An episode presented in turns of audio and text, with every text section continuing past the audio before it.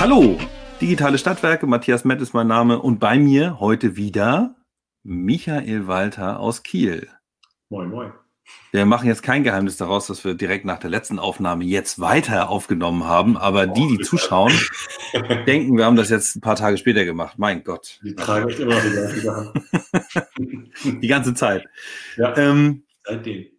genau, wir haben äh, äh, beim letzten Mal aufgehört äh, mit der Planung Grönland. Haben äh, Genau. darüber gesprochen, wo du herkommst. Ähm, ich habe gedacht, das ist Föhr, dann war es, dann war es Norderney. Egal. Äh, äh, ist quasi um die Ecke, alles Nordsee. Ähm, und dann bist du drauf gekommen, also 2018 war es, ne? Genau. Mit zwei Weil, Freunden äh, zusammen äh, für den Erlös deines äh, geliebten Katamarans die Grönlandreise anzutreten. Wie hat sich das dann angebahnt? Und wie seid ihr überhaupt zusammengekommen? Also tatsächlich ist es so, dass ich Daniel ähm, kenne, seitdem wir zusammen 2012 in Südafrika waren. Damals haben wir für die Messe Düsseldorf, für die Boot Düsseldorf ähm, eine Werbekampagne gemacht. Ähm, ich war damals das äh, Gesicht der Segelwelt. Ja, ich erinnere mich. Der Surfer. Ja. Und so habe ich Daniel kennengelernt. Daniel lebt mittlerweile auf Gran Canaria. Mhm. Und wir sind auch immer in engem Kontakt geblieben. Und Daniel ist professioneller Fotograf. Und äh, den habe ich deswegen eingeladen, ob er nicht Lust hätte mitzukommen. Daniel hat einfach auch Bock auf sowas. Also ich habe ihm das ehrlich gesagt erzählt und er hat sofort gesagt, da bin ich dabei, wann geht's los? Und Daniel kannte wiederum Max sehr gut, ähm, ein Filmemacher aus Berlin, der ansonsten unter anderem auch für Alice Merton und äh, für andere äh, Stars Musikvideos schneidet. Mhm. Und äh, wir konnten Max dafür gewinnen, mitzumachen und das war ein Riesengewinn. Also beide sind einfach super nette Kerle und mit denen kann man das einfach machen. Man muss ja sagen, ähm, ich steige jetzt gleich ein bisschen ein, ich hoffe, du nimmst mir das nicht übel, aber Gründer, Nee, nee, hau, hau rein, hau rein. Alles gut, wunderbar. Plans, Plans und Plans und ich meine, ich kenne das ja von der Danei aus dem Wattenmeer. Es gibt Dinge, die gibt die Natur vor, da kann man noch so sehr planen, da, da ändert sich trotzdem alles. Aber Mhm. bei Grönland ist das Ganze nochmal um eine Potenz erweitert, habe ich das Gefühl. Also es ist wirklich, ich habe ein Dreivierteljahr geplant. Wir haben ja auch zum Glück ein paar Sponsoren finden können und es ist nachher nur ungefähr die Hälfte bei mir hängen geblieben an ähm, Geld, was ich zahlen musste. Aber trotzdem ist es so, dass tatsächlich, äh, ich habe vom Begleitboot bis hin zu unserem Guide und was wir alles brauchten, alles geplant. Und es kam dann doch völlig anders. Und da muss man hast- ein Team haben, was das ja mitmacht. Also es gibt ja auch Jungs, die einfach sagen würden, sobald man sich in einem 20 Quadratmeter Zimmer mit drei Leuten und drei Schlafsäcken wiederfindet, Leute, Ja. jetzt höre ich auf, ich gehe ins teure Hotel nebenan, Micha, du musst es bezahlen, du hast mich ja hierher geflogen. Ähm, Mhm. ansonsten höre ich hier gleich auf. Solche Leute kann man ja auch finden. Und ähm, bei den beiden war es einfach so, das ganze Haus riecht nach Lebertran, irgendwo liegt Katzenfutter auf dem Boden, alles war ein bisschen schmuddelig, Mhm. ist auch nett gesagt. Und ähm, wir haben uns da ausgebreitet und echt nur die Hände über den Kopf zusammengeschlagen und gedacht, okay, machen wir das Beste draus. Es gibt jetzt gar keine andere Möglichkeit. Das Budget ist schon längst aufgebraucht. Mhm. Ähm, machen wir halt weiter, wie es ist. Aber du, also, bin ich dankbar für das Team. du, bist, äh, du bist auf Grönland gekommen, einfach weil, weil du gehört hast, dass da eben ganz viel äh, Landeis abtaut, oder?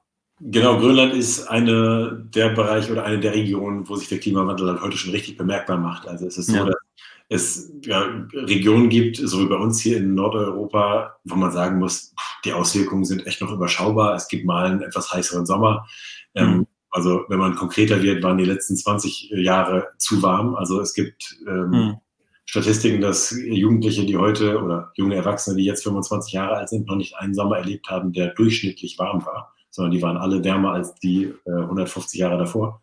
Ja. Aber tatsächlich merkt man es halt bei Grönland besonders durch die abtauenden Gletscher. Und abgesehen davon, da bin ich ehrlich, ist bei mir eine Mischung. Ich bin ja auf der einen Seite Umweltaktivist und auf der anderen Mhm. Seite bin ich mittlerweile nach meiner Juristerei, die ich lange hinter mir gelassen habe, im Bereich Marketing. Und ich Mhm. frage mich natürlich auch immer relativ schnell, wie lässt sich sowas gut rüberbringen? Da bin ich ehrlich. Also ich fahre jetzt nicht in irgendein graues Kellerloch und mache da irgendwas und keiner merkt und keiner sieht weil es Mhm. halt auch wenig bringt.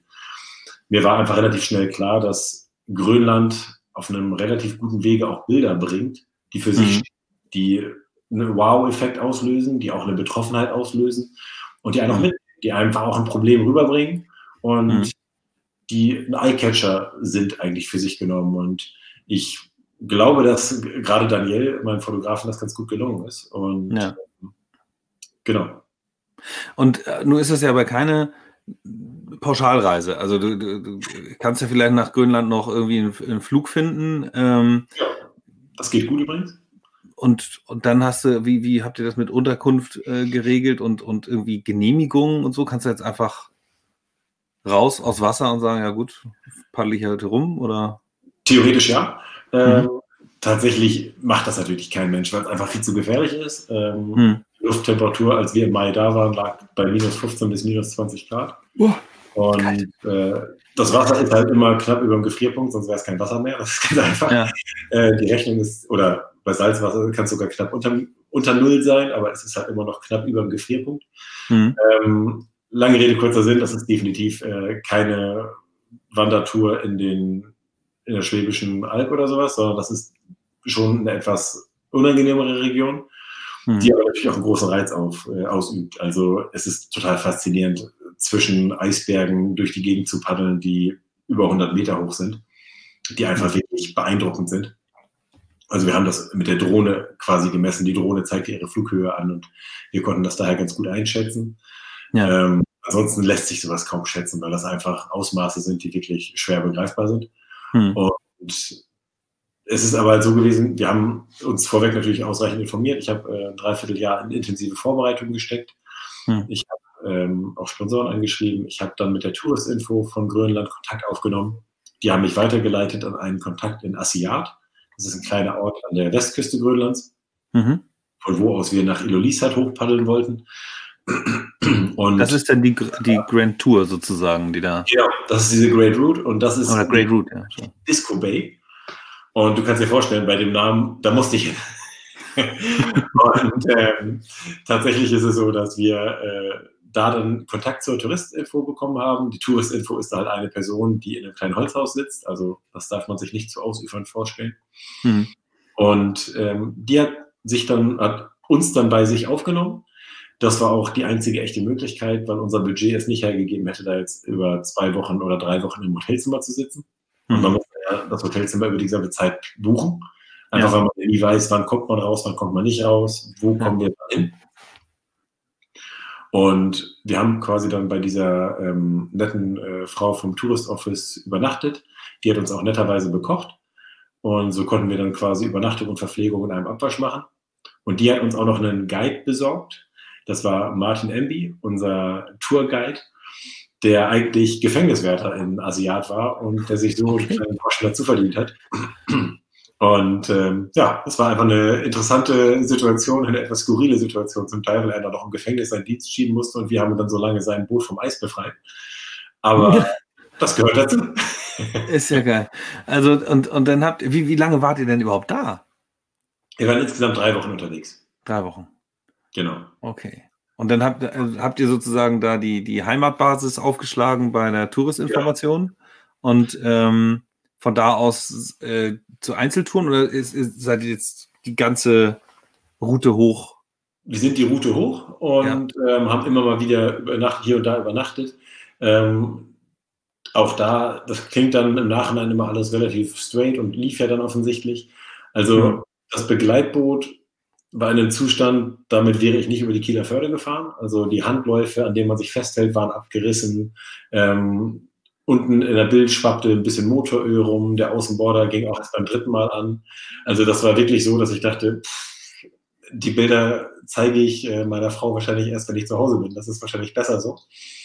Äh, das Boot war wirklich auch so, als wir drin ähm, kurz ein bisschen geschlafen haben, konnte man immer erkennen, wie draußen das Wetter ist, weil das durch dieses GFK so durchgeschieden hat. Das war so dünn, das Kunststoff, dass man da wirklich das Wetter von innen konnte man, konnte man gucken, wie das Wetter außen ist, obwohl kein Fenster im Boot war. Also, das war wirklich gruselig. Aber auch da kommen wir zum Punkt, was soll man machen? Man steht dann mhm. da und ähm, der Guide guckt einer und sagt, das ist übrigens mein Boot und morgen geht's los. Und soll ich jetzt sagen, damit fahre ich nicht? Ich meine, was ist die Alternative? Die Alternative ist, ich bleibe an Land sitzen. Und mhm. ich habe aber das Geld der Unterstützer schon ausgegeben und mein eigenes Geld. Ich habe noch nicht ein Bild im Kasten. Ähm, also da bleibt einem nicht viel anderes übrig, als in sauren Apfel zu beißen und zu sagen, okay, dann fahren wir damit mal los. Ich habe ab. Im Notfall geht ihr unter, ich nicht. also das ist wirklich, das, ist, das stellt einfach echt Herausforderungen. Und deswegen meinte ich vorhin schon zum Eingang. Ähm, es ist schön, wenn man da ein Team hat, was dann mitzieht. Also die beiden Jungs hätten spätestens da auch sagen können, auf das Boot sitzt mir nicht ein Fuß. Mhm. Aber sie haben mir dann auch so weit vertraut, dass sie sagten, naja, Micha bleibt küstennah, wir bleiben damit auch küstennah, das kriegen wir schon hin. Mhm. Es hat ja auch alles gut geklappt und das Boot hat uns auch sicher hin und auch später wieder zurückgebracht, aber es war schon ziemlich gruselig. Ja. Naja, gut, es ist, äh, sind andere Standards wahrscheinlich auch, die da dann ähm, ja, gelten. Ja. Es ist vielleicht auch einfach ein anderes Netzwerk. Also ich kann auch sein, dass wenn da mit dem Boot, wenn der Motor nicht mehr angegangen wäre, dass der einfach sein Satellitentelefon aus der Tasche gezogen hätte und zehn Minuten später wäre ein anderer Jäger oder Fischer da gewesen. Hm. Aber das ahnt man ja als Tourist nicht. Also ich weiß ja nicht, was für ein Backup er im Hintergrund hat. Was man allerdings objektiv wirklich sagen muss, weil ich oft gefragt werde, ob es nicht viel zu gefährlich ist. Man muss sich schon immer, ähm, also wir hatten auf, auf der einen Seite hatten wir einen Guide dabei, der sich schon auskannte. Mhm. Ich hatte einen äh, Satellitentracker dabei, dass ich immer quasi eine Position ins Internet übertragen habe, wo ich gerade bin. Ja. Und dieser Satellitentracker hat eine Notfalltaste. Wenn ich da drauf drücke, da wird relativ schnell ein äh, Alarm ausgegeben bei der Seelandleitstelle in, äh, in den USA, weil das ein amerikanisches System ist, sonst würde es in Bremen bei der DGZS ankommen. Mhm. Und dann schicken die halt Rettungstrupps los. Und wir haben hier in Schleswig-Holstein, glaube ich, noch einen Rettungshubschrauber. Auf Grönland ist der Hubschrauber ein normales Transportmittel. Da fliegen täglich ungefähr zehn Hubschrauber von und nach Asiat. Das heißt, die Hubschrauberdichte ist locker um das Zehnfache höher auf Grönland, obwohl die Menschenanzahl ungefähr ein Hundertstel von dem ist, was wir hier in Deutschland haben.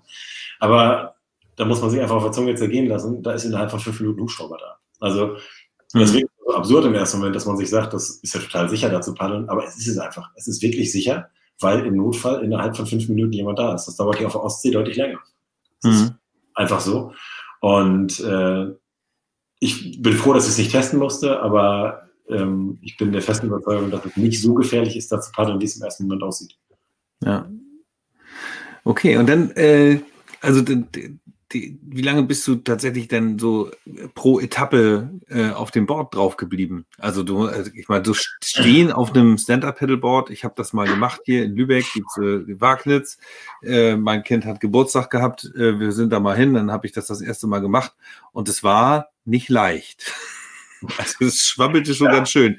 Ich hatte relativ schnell ähm, weiche Beine und äh, ja, und das jetzt mal mit der Vorstellung bei minus 15 Grad, wenn das Wasser unter einem so knapp über der über dem Gefrierpunkt liegt und ich weiß nicht, was da unter so schwimmt. Also es wird jetzt sicherlich äh, kein weißer Hai sein, der bösartig da rumbeißt, aber ich habe auch keine Ahnung, ob es da nicht irgendwie noch den fröhlichen äh, Orca gibt. Orcas, Orcas gibt es da, ähm, Buckelwale, Grönlandwale und, und, und. Ähm, die Orcas waren in dem Moment, als wir da waren, noch nicht da. Die sind ein bisschen später gekommen. Ah, okay. In der Vorbereitungsphase fanden natürlich wir alle, dass es schade ist, weil das natürlich beeindruckende Momente sind. Als es dann soweit war, war ich gar nicht so traurig drum, bin ich ganz ehrlich, dass die Orcas später kommen. Es ist nämlich, und da gebe ich dir schon recht, es ist ganz angenehm zu wissen, dass da nicht gerade ein Orca unter einem schwimmt. Ähm, aber tatsächlich ist es so, dass ich, äh, ich bin es ja gewohnt und ich habe auch vorher relativ viel trainiert, dass ich auch längere Zeit auf dem Board stehen kann. Ich bin deswegen mehrmals 24 Stunden von Kiel nach Flensburg gepaddelt oder von Flensburg nach Kiel an einem Stück, nonstop, um einfach mal ein Gefühl dafür zu bekommen, wie man selbst, wie der Körper bei Belastung reagiert. Und 24 Stunden nonstop. Also wirklich. Ja, einfach durchgepaddelt. Ich bin morgens um 10 in Kiel los und bin am nächsten Morgen um 10 in Flensburg angekommen. Und das führt übrigens zu lustigen Situationen, wenn man auf der Flensburger Förde dann von anderen Paddlern gefragt wird, na mein Junge, wo kommst du denn gerade her? Sage ich jetzt die Wahrheit, dann hält er mich für völlig bescheuert. Oder sage ich sie nicht? ich bin immer bei der Wahrheit geblieben. Ähm, ja, man soll auch immer bei der Wahrheit bleiben. Ja, mein Reden. ähm, auf jeden Fall war es dann so vor Grönland, dass ähm, die Dauer gar nicht unbedingt das Problem war. Das Problem war tatsächlich, dass die Eisfelder, die da oben waren, sehr schnell getrieben sind. Und äh, in dem Film, den wir da oben gedreht haben, äh, sagt ja auch der Grönländer, dass das Problem tatsächlich momentan ist, ähm, dass die Grönländer eigentlich ein ähnliches Problem haben wie die Eisbären selbst.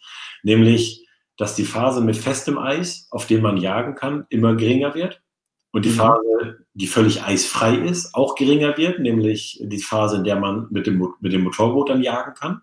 Die mhm. Grönländer jagen ja auch im Sommer mit dem Motorboot Robben und äh, gehen auch fischen. Aber die mhm. Grönländer, das muss man mal ehrlich sagen, sind weiterhin Robben und auch Waljäger. Das klingt mhm. irgendwie ein bisschen gruselig, aber das ist da oben halt Teil des Überlebens. Man muss sich immer noch klar machen. Ja, Ackerbau ist doch nicht so, ist nicht Ackerbau zu jeder Zeit möglich. Ja. Und auch die Versorgungsschiffe, die man ja, obwohl man ja das, was, was die Versorgungsschiffe liefern, ja auch bezahlen können muss. Die Versorgungsschiffe kommen in einigen Regionen Grönlands Anfang Juli zum ersten Mal wieder an und können dann bis Ende Juli die Häfen anlaufen und ab August ist wieder dicht. Also das, wenn, wenn dann der Winter mal härter ist oder der Sommer, was jetzt zum Glück gar nicht mehr so oft vorkommt, zum Glück in Anführungsstrichen, hm. dann kommen die Schiffe halt nicht Anfang Juli, sondern Mitte Juli. Und äh, auf Grönland ist es immer noch eine Frage des Überlebens und nicht, ach, habe ich heute Bock auf ein Steak oder nicht sondern das ist eine ganz andere Welt. Und das muss man dann immer im Kopf behalten. Also wir haben da oben auch Narwal gegessen. Mhm. Totaler Gegner des Walfangs, gar keine Frage. Also so wie ihn die Japaner und die Norweger betreiben, weil es da halt auch nur ein Luxusthema ist. Ähm, ja. Bei den Grönländern, wenn sich jemand einen Wal fängt, um damit sich und seine Familie zu ernähren, habe ich da absolutes Verständnis für. Sollen sie von mir aus gerne machen.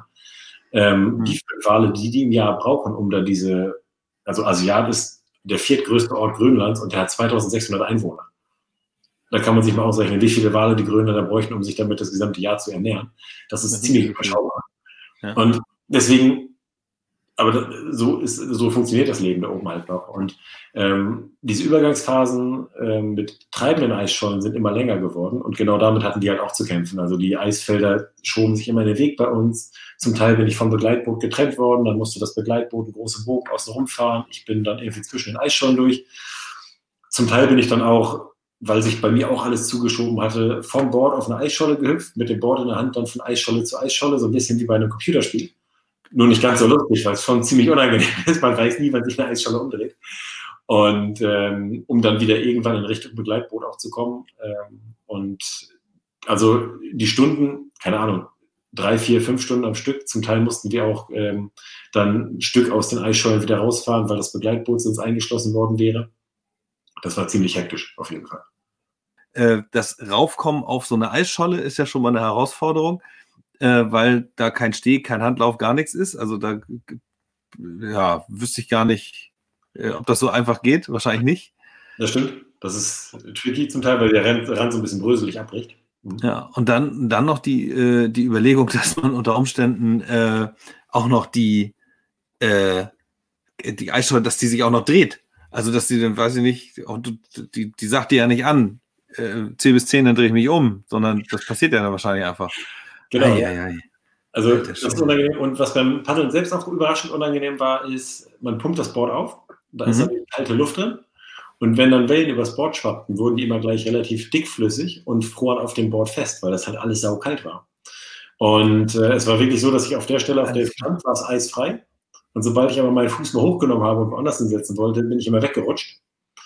Ähm, nun ist auf einem aufblasbaren Board Salzstreuen eine Möglichkeit. Spikes helfen auch nicht so richtig lange, ist nicht so nachhaltig. Und äh, deswegen ist das tatsächlich auch eine Schwierigkeit gewesen. Ich musste nachher tatsächlich exakt an der Stelle stehen bleiben, wo ich mich morgens hingestellt habe. Ach so, weil alles, ach du Schiete. Genau. Und okay. was hilft, ist manchmal einmal hochspringen, dann federt das Board ein bisschen, dann platzt ein bisschen Eis ab. Aber ja. Das kann man ja auch nicht alle fünf Minuten machen. Und es ist wirklich so, dass man kennt das ja bei uns nur noch sehr selten, aber wenn es mal richtig kalt ist und das Wasser so mhm. an den Ostseestrand spült, dann wird es so ein bisschen dickflüssig, milchig, fast als ja. wenn da Ölfilm drüber wäre. Und ähm, so war das halt über dem Bord auch. Die Wellen schwappten rüber, flossen aber gar nicht komplett wieder ab, sondern es blieb relativ viel Wasser oben drauf und es mhm. ist schnell gefroren. Wahnsinn. Genau, das war so die Herausforderung, die wir da hatten. Alles klar. Und dann, also ja. seid ihr sozusagen diese, diese ganze Route, wie lang ist die, die ihr da gepaddelt seid oder gefahren seid? Das ist ganz schwierig. Also ich glaube, direkte Luftlinie, ich habe das irgendwann mal ausgemessen, waren nur 120 Kilometer. Wir sind aber deutlich mehr unterwegs gewesen, weil wir halt viele Haken schlagen mussten, um verschiedene Eisfelder herum und, und, und. Ja. Ähm, und auch, weil es für uns natürlich auch wichtig war, ähm, die wir haben da zum Teil massive Eisblöcke schwimmen sehen und die wollten wir dann halt auch einfach sehen. Wir wollten da näher ran und einen Eindruck davon gewinnen, wie hoch die sind, ähm, ja. wie das Eis da aussieht. Und äh, für uns war es halt auch wichtig, ähm, südlich von Ilulissat, unserem Zielort, liegt ein ähm, UNESCO-Weltnaturerbe-Gletscher, der am mhm. Tag 40 Meter Eis verliert. Das ist äh, pro Tag 40 Meter. 40 Meter Länge des Gletschers? Genau, ja. Also der, rutscht, der schiebt oben nach und da rutschen, rutschen jeden Tag 40 Meter Eis raus und brechen dann ab. Und 40 Meter bei so einem Koloss wenn man sich vorstellt, was sich da an Masse bewegt über einen Tag, finde ich beeindruckend viel. Ist das nicht auch gefährlich, wenn du da in der Nähe bist? Dann, da, da ist ja laufend irgendwie Bewegung im Wasser und auch nicht zu knapp wahrscheinlich, oder? Ähm, direkt an dem Gletscher waren wir deswegen noch nicht. Der ist auch tatsächlich in der ganz äh, in der direkten Umgebung gesperrt. Mhm. Aber ähm, diese kalbenden Eisberge, von denen man ja oft hört, also wenn da Stücke abbrechen, die sind nicht ganz ungefährlich, aber auch nicht so gefährlich, wie man denken würde, weil das ein ähnliches Thema ist wie bei der Tsunamiwelle. Eine Welle entwickelt sich erst dann richtig, wenn sie auf Widerstand trifft. Also eine Tsunamiwelle draußen auf dem Ozean ist relativ ungefährlich. Mhm. Wenn sie dann in Landnähe kommt, fängt sie an, irgendwann zu rollen, aufzusteigen und irgendwann auch zu brechen. Und so weil, das, weil der Grund, Grund, der, der Grund genau. weiter runtergeht sozusagen. Ne? Also genau. flacher wird, das Wasser wird flacher und die Welle steigt dann auf. Ganz genau. Die Welle kommt angelaufen und rollt dann irgendwann hier hoch und muss halt irgendwann nach oben ausweichen. Mhm. Und so ist es bei den Eisbergen halt auch, da brechen Stücke ab. Das platscht natürlich auch. Da entstehen auch ein paar kleine brechende Wellen, aber die sind mhm. wirklich überschaubar. Das Groß, der Großteil des Eises sinkt in die Tiefe, schwappt einmal hoch und es gibt aber so einen Schwappeffekt. Das sind relativ softe Wellen, mhm. die ich tatsächlich unbedingt erleben möchte. Das möchte ich jetzt gar nicht sagen, aber es gibt äh, unzählige Videos von irgendwelchen Kajakfahrern vor Grönland, denen sowas passiert ist. Und das ist im Normalfall nicht so dramatisch, wie man denken würde. Mhm. Abgesehen davon hatten wir dafür auch unseren Guide dabei, der tatsächlich auch bei ein oder zwei Eisbergen, wo ich dann sagte, ach, das wäre cool, dazwischen durchzupaddeln, das sieht hier schon spektakulär aus, der dann sagte, das lass mal lieber, ich sehe da oben schon einen Riss und das ist auch ein Überhang, keine gute Idee, da durchzupaddeln. Also dafür hat man ja einen Guide dabei, der sich auskennt. Hm. Naja, wenn dich dann so ein Stück Eis direkt trifft, ist das nochmal eine andere Situation. Genau. Da hilft es mir auch nicht, dass die Welle nicht so doll ist. ja. Und dann seid, also ihr seid hoch gepaddelt, diese, ich sag jetzt mal 120 genau. Kilometer, also die dann ja mehr waren, aber, äh, und dann seid ihr aber zurück, seid ihr mit dem Boot gefahren, komplett genau. einrutschen. Ja, das Boot musste wieder zurück und wir sind dann auch mit zurück und das war auch sehr, sehr angenehm. Ja, genau. okay. Also ja, und dann. Halt kalt, aber okay. War schöner, als das Stück wieder zurück zu paddeln. Okay, und dann äh, wieder nach Hause und dann die ganze Nacharbeit, ne? Schneiden, fertig machen, erstmal genau. ausruhen. Ich meine, nach drei Wochen, äh, äh das ist ja jetzt kein Poolurlaub, wo man jetzt, weiß ich nicht, körperlich komplett entspannt zurückkommt. Wie lange hast du gebraucht oder habt ihr gebraucht, um wieder äh, zu Hause anzukommen und wieder den, den, normalen Alltag starten zu können? Also, um wieder richtig vernünftig zu schlafen, war es ungefähr eine Woche, weil es ähm, da oben im Mai natürlich schon komplett hell ist. Also, wir sind danach mhm. aufgewacht, da war es draußen strahlend hell. Also, das ist jetzt nicht so ein heller Schimmer am Horizont, sondern das ist, also, wir haben ja jetzt hier Ende November in Kiel oder Mitte November in Kiel das wird hier tagsüber nicht so hell, wie es da äh, nachts um vier ist. Ne? Also das ist da wirklich strahlend hell, äh, die Sonne steht hoch am Himmel. Und mhm. dieses so gar keine Tageszeiten mehr zu haben, das hat unseren Rhythmus ziemlich durcheinander gebracht. Und äh, ist echt eine Herausforderung, den hinterher irgendwie wieder einzufangen. Ja. Aber irgendwann kommt die Müdigkeit und äh, gerade wenn man dann wieder in die Dunkelheit kommt, dann geht das ganz gut. Also wenn mhm. dann der Tagesrhythmus sich wieder anpasst. Ich könnte mir vorstellen, dass es für die Grönländer umgekehrt schwieriger ist, wenn die irgendwo ähm, oder dass es wahrscheinlich umgekehrt schwieriger ist, wenn da oben durchgehende Dunkelheit ist und man kommt dann in, eine, in eine Tages- und Nachtphase, wo es hier unten wechseln zwischen Tag und Nacht ist. Ich glaube, das ja. ist deutlich schwieriger. Aber so ging es noch relativ gut. Und trotzdem. Die Woche ist ja auch Jetlag Deluxe, sag ich jetzt mal. Ne? So, ja, also das, das ist schon. Ist schon ordentlich. Ja. Und ähm, die, aber die Eindrücke auch da oben zu verarbeiten. Und wir haben da ja auch Wert darauf gelegt, mit ganz, ganz vielen Gründern dann direkt ins Gespräch zu kommen. Man sieht es in dem Film ja auch, dass wir da mit diesem ähm, Waldemar Petersen, dem alten Grönländer, direkt im, in seinem Wohnzimmer saßen und er uns noch altes Filmmaterial mitgegeben hat. Das sind natürlich so Dinge, auch die lassen sich nicht planen. Aber es ist schön, wenn es dann so funktioniert. Also unser Kameramann ist kaum aus dem Lachen rausgekommen, als er fragte, sag mal, Waldemar, hast du eigentlich noch altes Filmmaterial? Und er sagte, ja. Und das habe ich irgendwann mal auf eine DVD ziehen lassen. Soll ich dir die mitgeben?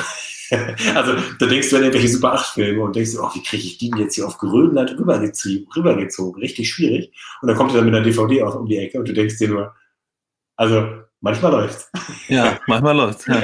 Wie seid ihr denn, wie seid ihr denn auf den Waldemar Petersen gekommen? Also weil die, die Story an sich, also so wie, wie, wie das anfängt, die Musik, denn mhm. der Waldemar, das ist ja schon auch so ein bisschen, er ist ja so der, der Urgrönländer, der dann auch so auch so ein roter Faden in dem Film ist irgendwie. Ne? Genau. Äh, das also, Storyboard-mäßig habt ihr das ja wahrscheinlich äh, vom Plot her nicht so geplant, wenn ich das jetzt so höre. Nee, genau. Also das klingt immer so äh, konfus, wenn wir gesagt haben, nee, da haben wir gar nichts geplant. Aber ehrlich gesagt, wie soll man sowas planen? Also man kann schlecht nach Grönland fliegen, alles planen, zurückfliegen und dann irgendwann die Reise unternehmen. Dazu ist es zu teuer. Mhm. Also wenn ich jetzt ein Budget von 50.000 Euro gehabt hätte, hätte ich gesagt, ich fliege mal einmal hoch, informiere mich über alles, informiere mich auch über das Begleitboot und, und, und.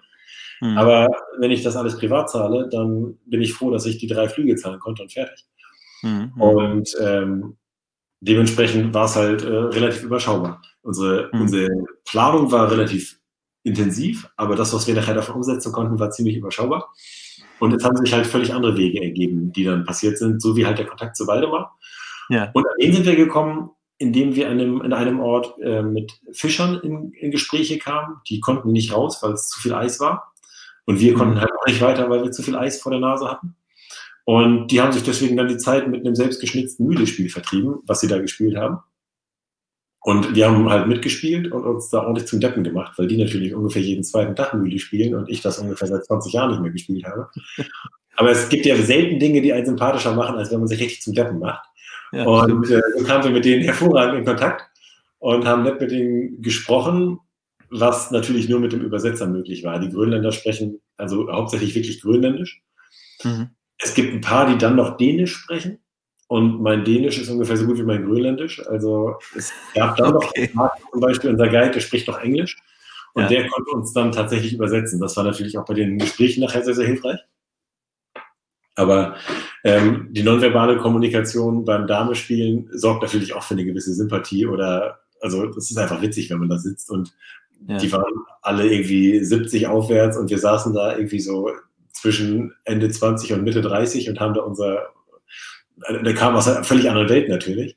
Und ähm, die haben dann irgendwann von Waldemar erzählt und ähm, das war in deren Dorf einer der ältesten und der hatte viele Geschichten zu erzählen. Der sei da aufgewachsen und könnte ein bisschen über die Vergangenheit und über die Entwicklung erzählen. Und den haben wir dann besucht und der hat uns sehr, sehr herzlich aufgenommen. Wir haben auch mit ihm zusammen zu Abend gegessen und äh, ja, war einfach ein sehr, sehr netter Kontakt. Waldemar. Wie alt ist denn der Waldemar gewesen? Nein? Ich meine 84. 84. Wahnsinn, ja. Ja. Naja, also ich stelle mir das auch gerade vor beim Mühle-Spielen, so windgegerbte Gesichter, die dann da irgendwie, ja. Äh, ja. Ist auch so, tatsächlich. Also total ledrige Haut, auch echt viel Sonne da oben halt, ne? Und halt ja. auch im Sommer ja nun mal 24 Stunden am Tag Sonne. Und dann Wetter gegerbt. Und ähm, die haben ja so einen gewissen asiatischen Eindruck. Es ist irgendwie mhm. ein bisschen rundere Gesichter, irgendwie von Beginn an mega sympathisch, ähm, alle sehr, sehr offen, sehr freundlich. Wobei das ein Bereich ist, der ganz interessant ist. Umweltschutz ist auf Grönland jetzt nicht so, dass die alle sagen, wow, immer her damit, ihr seid super, kommt her, ihr Umweltschützer. Mhm. Weil die mit der Greenpeace-Geschichte damals gegen die Robbenjagd, da ist ihnen ein riesen Wirtschaftszweig weggebrochen, das muss man einfach so sagen. Ach so, okay, das sind so Genau, traumatische die, Erinnerungen sozusagen. Ja, ich meine, seitdem sitzen da viele Leute arbeitslos rum. Das ist so, als wenn wir jemanden dafür verantwortlich machen könnten, dass bei uns, keine Ahnung, irgendwelche Kohlebergwerke nicht mehr funktionieren oder sowas.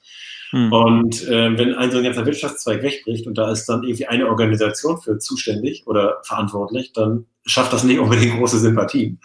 Hm. Zumal man ja auch sagen muss, die Grönländer gehören ja eher zu den Profiteuren des Klimawandels. Also das kommt ja auch noch hinzu. Sie sind also diejenigen, denen durch Umweltschützer mal ein Bereich weggenommen wurde. Dann komme ich mhm. da als Öko an und erzähle ihnen was vom Klimaschutz und wir wollen was dagegen, vom, vom Klimawandel und wir wollen was dagegen machen. Und die Grönländer stehen da und denken sich, naja, wir kommen an unsere Bodenschätze ran, wir können hier bald Wein anbauen, wir können Tourismus in Schwung bringen. Also es zeichnet sie aus, dass ihnen das scheißegal ist und dass es ihnen viel wichtiger ist, die, unseren Planeten zu erhalten, so wie er ist. Also das muss man sagen. Da gibt es bei uns viele Menschen, die nicht hm. längst so abstrakt und weit denken wie die Grönländer. Aber ähm, tatsächlich könnte man das ja auch umgekehrt verstehen, wenn die Grönländer das sehr, sehr kritisch sehen würden. Aber sie haben uns tatsächlich natürlich mit offenen Armen empfangen, weil ihnen natürlich völlig klar ist und bewusst ist, was für ein Riesenproblem das global ist. Mhm. Aber wie gesagt, das ist nicht unbedingt vorauszusetzen und ich wüsste auch äh, in unserer Region viele, die nicht so weit denken würden. Wenn es ja. ihren eigenen Vorteil zugutekommt, würden da relativ viele Leute, glaube ich, sagen, hör mir bloß auf damit, ähm, lass mich mal mein Ding hier machen. Mhm.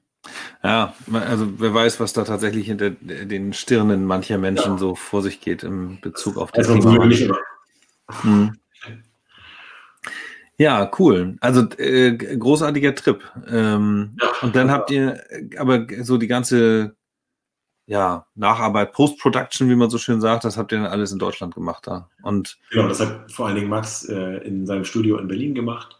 Der mhm. hat den Film geschnitten, ich habe dann äh, noch den Ton eingesprochen und dann haben wir uns darum gekümmert, dass der Film bei verschiedenen internationalen Filmfestivals eine gute Verbreitung findet. Mhm. Und genau, um dann möglichst viele Leute zu erreichen. Ja.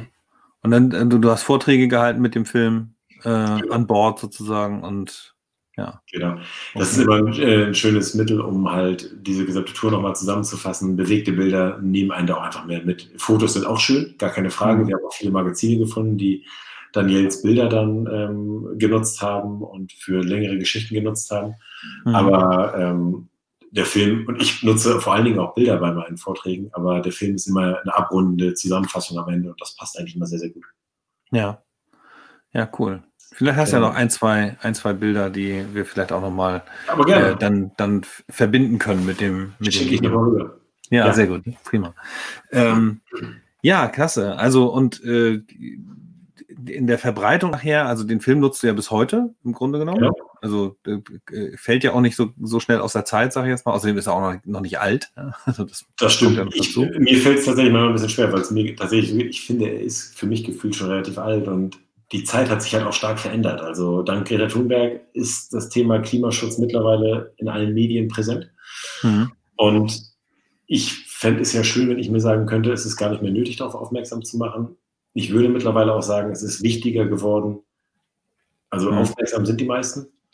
Aber so wie man sagen kann, halt, ähm, Selbsterkenntnis ist der erste Weg zur Besserung, könnte man auch sagen, ähm, Erkenntnis des Klimawandels ist der erste Weg zur Besserung. Der zweite, nämlich, dass wir etwas tun müssen, muss darauf folgen. Mhm. Und da passiert mir momentan noch viel zu wenig in vielen Stellen. Aber tatsächlich ist es so, dass ich deswegen oft das Gefühl habe, der Film ist schon so alt, weil sich die, mhm. die Welt seitdem so weitergedreht hat halt ja. mit Greta, jetzt auch mit Corona natürlich. Also da, wir haben ja gesehen, wie, eine, wie unsere Gesellschaft reagieren kann in Krisensituationen. Mhm. Und äh, deswegen fühlt es sich für mich wirklich schon an, als wenn der zehn Jahre alt wäre. Aber tatsächlich, das sind ähm, zwei Jahre. Und das mhm. ist natürlich für so einen Film eigentlich gar nichts, zumal das Thema natürlich nach wie vor sehr aktuell ist. Ja. Ja, wir brauchen äh, so ein Stück weit mehr ähm, mehr Vorbilder, die sozusagen die Natur so erkunden und dann vielleicht eben das, was du jetzt ja auch in den letzten äh, Jahren auch gemacht hast, ein bisschen mehr vor der Haustür auch. Ne? Also so diese, ja. Äh, wie gesagt, die Basel-Tour äh, oder rund Schleswig-Holstein sind natürlich Dinge, die sind insofern noch mal ein bisschen anfassbarer, weil dich da dran. Also äh, ja. ist natürlich zu Hause, also nicht, nicht, dass ich das jetzt irgendwie vergleichen will mit, mit Grönland, das ist nur, das kann man nicht, aber ähm, es ist natürlich weniger. Entschuldigung. Hm? Nee, also, also für mich war das im Endeffekt eine relativ logische Konsequenz, die ich nie so geplant habe. Aber Grönland hat halt einmal das Thema so richtig aufgerissen. Und hm. ähm, dann merkte ich aber, naja, ich erreiche die Leute zwar, weil das einfach beeindruckende Bilder sind, aber ähnlich wie mit diesem Thema zwischen Segeln und Stand-Up-Paddeln, hm. es erreicht die Leute halt noch mehr, wenn irgendwas bei ihnen vor der Haustür stattfindet. Und so kam ich dann halt zu den ähm, folgenden Projekten, nämlich 2019 zu der Tour, die ich zusammen mit Mario Rottwald gemacht habe, mhm. dem ehemaligen Kitesurf-Europameister. Da sind wir einmal emissionsfrei rund um Schleswig-Holstein. Mhm. Immer abwechselnd, mal mit einem Stand-Up-Paddleboard, mal mit einem Kiteboard. Und derjenige, der dann den anderen in der Zeit begleitet hat, ist mit dem Elektroauto ähm, parallel her nebenher gefahren.